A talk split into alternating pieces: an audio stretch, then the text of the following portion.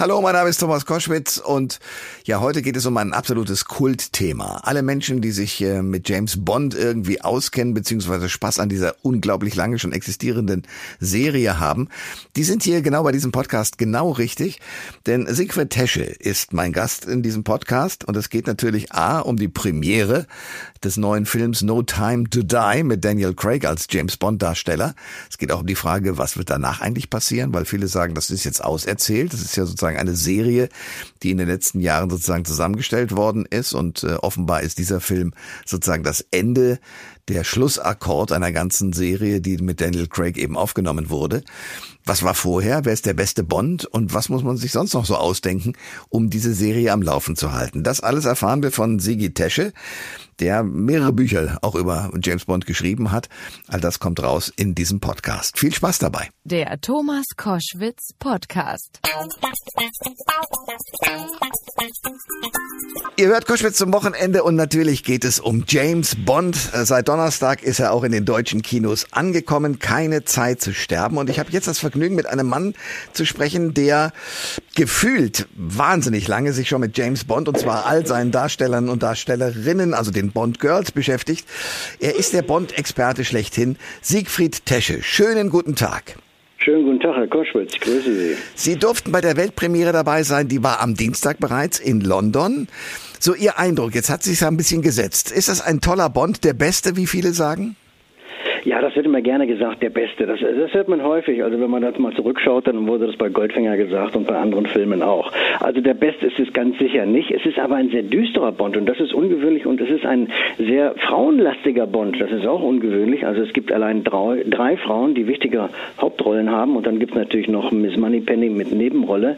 Also es gibt äh, Lea Seydoux alias Madeleine Swan, seine Liebe, die äh, ja so ein doppeltes Spiel spielt und man weiß nicht genau, verrät sie ihn oder hat sie andere Absichten. Dann gibt es Nomi, die jetzt äh, 007 heißt, auch sehr ungewöhnlich, eine britische Agentin, die ihm hilft und seine Nummer übernommen hat, nachdem er sich zurückgezogen hat. Und es gibt eine kubanische Agentin mit Namen Paloma. Also so starke Frauenpower gab es bei Bond noch nicht. Das ist ungewöhnlich und der Film ist sehr, sehr düster. Also wirklich auf der einen Seite psychologisch, ein Horrorfilm kann man schon fast sagen. Oh. Und es gibt ganz viele Labore, es gibt Keller und dunkle Bars, äh, ein großes Spectre-Meeting, wo auch einige über die Klinge springen, im dunklen Wald mit Hütte und sehr viel Explosion und sehr viel Geballer. Also äh, ein bisschen der Stil ist abhanden gekommen, muss ich leider sagen. Also, so die Eleganz und aber sarkastische Szenen gibt es auch. Und Freunde und Feinde verlieren ihr Leben. Auch das ist ungewöhnlich für einen James Bond-Film. Also Feinde nicht, aber Freunde schon. Okay.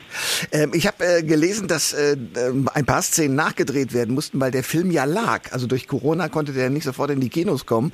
Und gerade die ganzen mit Werbung verbundenen Szenen mussten nachgedreht werden. Was wissen Sie darüber?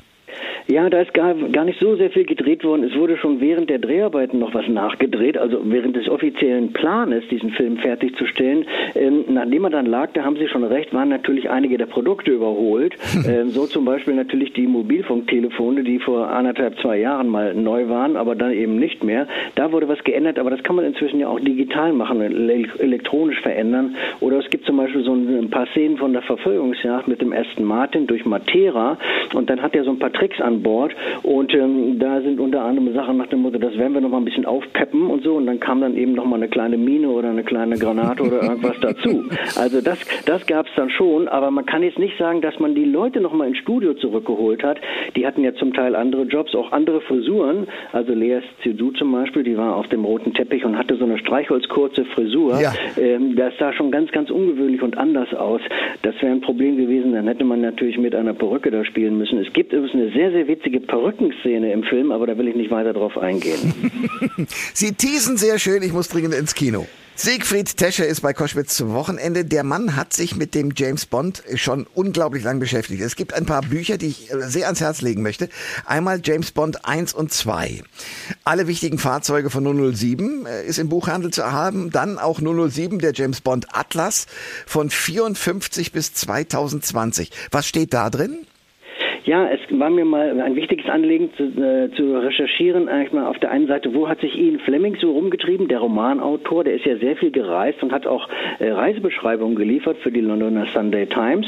Und dann bin ich mal auf den Spuren von Herrn Fleming unterwegs gewesen, respektive auf den Spuren von den Filmdreharbeiten und dann äh, auf, den, auf den Spuren von den Filmen äh, Orten. Also mhm. auf der einen Seite nach dem Motto, der das Ganze wird jetzt mal in, sag ich mal, in Indien gedreht, aber vom Taj Mahal bis in den Norden dauert es dann nur einen kurzen Hubschrauberflug oder so. Also eigentlich bräuchte man dafür sechs Stunden. Also solche Sachen werden dann mal so, so zusammen, zusammengezogen irgendwie oder äh, es heißt dann irgendwie, das ist der Flughafen von sowieso, aber der Flughafen existiert gar nicht, der wurde dann eben woanders gedreht. Also so ist also ein, also ein klein bisschen unterhaltsame Reise durch die James Bond Welt äh, mit natürlich auch so Tipps nach dem Motto hier und da in diesem Hotel hat er mal gewohnt, das kann man sich anschauen oder da im Restaurant hat er mal gegessen, da kann ja. man mal hingehen, solche Sachen. Also so ein praktischer Reiseführer, wenn man will. Und der jüngste Film ist mit bei, der schon mit inklusiert, obwohl es 2020 draufsteht. Und 1954 gab es ja schon einen Fernsehfilm Casino Royale, der in komplett amerikanischen Studios in Schwarz-Weiß entstanden ist. Und deswegen fange ich mit dieser Jahreszahl an und mit diesem Film an. Okay. Und dann haben Sie ja alle Bonds verfolgt, sozusagen, von Sean Connery bis jetzt zu Daniel Craig. Wer für Sie in der ganzen langen Reihe, Roger Moore und wie Sie alle heißen, Pierce Brosnan, wer war für Sie der beste Bond bis jetzt? Also ich bin da immer noch so ein Fan von Sean Connery. Das liegt auch daran, dass ich mit dem groß geworden bin. Also ich habe den damals im Kino gesehen. Den ersten Film, den ich gesehen habe, das war übrigens im Geheimdienst Ihrer Majestät, also mit dem Australier George Lazenby. Aber der Film hat mich sehr beeindruckt und witzigerweise äh, gibt es eine Reihe von Anspielungen in Keine Zeit zu sterben zu im Geheimdienst Ihrer Majestät. Also die Musik taucht auch häufiger auf und es gibt dieses wunderbare Thema We have all the time in the world von ja. äh, Louis Armstrong und das äh, wird von Hans Zimmer zitiert und es wird auch im Film gespielt. Also da gibt es Anspielungen. Ähm, deswegen habe ich mich mal äh, auch damit auseinandergesetzt, mit der Musik. Und äh, ähm, ich bin auch ein Fan von Timothy Dalton. Ich finde, der hat das gut gemacht. Ich, Roger Moore war mir ein bisschen zu weich irgendwie und zu albern zum Teil. Das war mir ein bisschen zu viel Product Placement und zu viel, ja, äh, wenn er dann irgendwie so einem Tiger sagt, du gehörst in den Tank da im indischen Dschungel, dann denke ich, oh, oder sich von Liane zu Liane schwingt, das ist natürlich albern. Oder James Bond im Weltraum war auch albern. Also, ja. ne, da muss man schon mal sagen, okay, dem Zeitgeschmack geschuldet, aber heutzutage überhaupt nicht mehr tragfähig. Äh, interessant ist, dass äh, Daniel Craig auch gerade von äh, Barbara Broccoli, das ist ja die Tochter des Erfinders dieser ganzen Serie überhaupt, sagt, eigentlich ähm, ist dieser Daniel Craig und dieser James Bond sozusagen der der ehrlichste und beste, weil er so gefühlig ist und andere Seiten von sich zeigt. Können Sie dem zustimmen? Ja, da hat sie bestimmt recht. Also das gab es früher nicht. Pierce Brosnan hat sich teilweise ja sogar aufgeregt und sagte, Mensch, gib dem Mann doch mehr Tiefe und so weiter. Ich möchte mal sehen, wie der leidet. Ich möchte mal sehen, wie er mit seinen Emotionen kämpft. Es gibt bei Fleming so Anspielungen, äh, dass James Bond mal was abkriegt und äh, zweifelt, ob er seinen Job überhaupt weitermacht und so weiter. Und das hat man in den letzten fünf Filmen jetzt auch wirklich ausführlich mal behandelt. Da gibt es eine ganze Reihe von Anspielungen, äh, ne, dass er irgendwie den Test nicht so richtig besteht und dann irgendwie von M so durchgewunken wird, mhm. heimlich und mhm. solche Sachen bei ja. Skyfall. Also solche Sachen sind neu in der Serie, mehr Emotionen, mehr Power. Da muss man überlegen, wie es dann wirklich, wirklich weitergeht mit der Serie, ob der neue James Bond Schauspieler, Darsteller dann wieder so eine Art äh, Reise durchmachen muss, so eine emotionale Reise. Auch im neuen Film gibt es wieder Anspielungen auf Vesper Lind, die ja in Casino Royale schon verloren hat als Frau, weil er an, an ihrem Grab steht. Also so ein Zusammenhang auch aus den Filmen, ähm, aus diesen fünf Filmen. Das ist neu, das gab es früher immer nur so ansatzweise. Sichtweise. Und hier ist es jetzt mal ausführlich und immer mal wieder Anspielung, oh Gott, was habe ich damals gemacht oder was, welche, welche Geister aus der Vergangenheit erreichen mich erneut. Ja, ähm, wer kann Nachfolger werden von Daniel Craig als Bond aus Ihrer Sicht? Äh, ich glaube, wir werden den Mann alle noch nicht kennen, da bin ich mir sicher. Also es wird ein Mann sein, es wird ein weißer Mann sein, kein schwarzer, es wird keine Frau sein, das hat Barbara Broccoli alles äh, ausgeschlossen. Ähm, ich denke mal, der wird so 30 bis 35, 36, 37 Jahre alt sein, ähm, vermutlich äh, äh, ein bisschen Theater, ein bisschen Filmerfahrung, aber keiner von den Verdächtigen, die jetzt teilweise bei englischen Buchmachern gehandelt werden, so Tom Hardy oder Idris Elba, die sind alle zu alt. Vor allen Dingen haben sie auch schon viel zu viel sozusagen ja, äh, Filmerfahrung hinter sich gebracht. Das heißt, oder zum Beispiel Henry Cavill, über den wurde da gesprochen. Ja. Aber ich meine, der hat Superman gespielt. Und ja. da kann man jetzt nicht sagen, oh, Superman spielt jetzt James Bond, so ungefähr. Das funktioniert nicht, sondern sie wollen einen James Bond, den sie auch formen, den sie aufbauen können und mit dem sie exklusiv am Markt sind, sage ich mal so. Und nicht mit irgendjemandem, der schon jahrzehntelang irgendwie dabei ist und sich seine Meriten erworben hat. Das ist nicht der Stil äh, von den Produzenten. Das haben die noch nie gemacht. Der Bond-Experte Siegfried Tesche ist bei Koschwitz zum Wochenende. Wir sprechen natürlich über Keine Zeit zu sterben, den neuen Bond, der jetzt ab Donnerstag in den Kinos endlich gelandet ist und äh, am äh, Dienstag die Weltpremiere in London gefeiert hat. Schicker Anzug mit äh, Jackett. Gut, über die Farbe kann man streiten, mit der er dann die Treppe runterkam, aber natürlich musste er sich von den Frauen, die ja auch sehr schick gekleidet waren, ein bisschen absetzen. Es gibt ein lustiges Buch von ihm, das heißt ein Quantum Humor. Ähm, und da kann man allerlei sozusagen Geschichten am Rande erleben. Zum Beispiel, ich habe an ein paar Stellen sehr gelacht. Es gibt eine Szene in Venedig, da hat er gerade seine Frau verloren. Äh, das Haus ist zusammengekracht und er sitzt sozusagen auf einer Segelyacht und schreibt seine Kündigung auf einem Laptop. Und dieses Laptop spielt eine ganz besondere Rolle, Herr Tesche. Ja, das stimmt. Das war eine sehr, sehr komische Szene. Man merkt aber auch, dass die Leute manchmal einfach viel zu viel Geld haben. Also die Idee war, er schreibt seine Kündigung ähm, und nimmt das komplette Ding und schmeißt es dann in den Canale Grande. Hm. So, okay. Da sollte man natürlich noch sehen, dass die Kündigung zu sehen ist und dass der äh, Computer noch offen ist. Das hat man dann ein paar Mal probiert. Das hat nicht so hingehauen. Das war filmisch nicht umzusetzen. Okay, und dann sind halt erstmal zwei, drei äh, Computer sozusagen im Canale Grande geblieben, respektive Taucher mussten dann da runter und die wieder hochholen. Ja. Und dann haben sie gesagt, okay, das funktioniert so nicht, also klappt er das Ding jetzt einfach zu und das Ding fliegt nicht in den Canale Grande. Also solche Anekdoten gibt es da zuhauf und die waren mir wichtig, die mal in den Mittelpunkt zu holen, damit man diese, sag ich mal so, ach, die tollste Serie mit allen tollen Effekten, damit man die mal auf den Boden der Tatsachen zurückholt. Wo haben Sie diese ganzen Informationen her?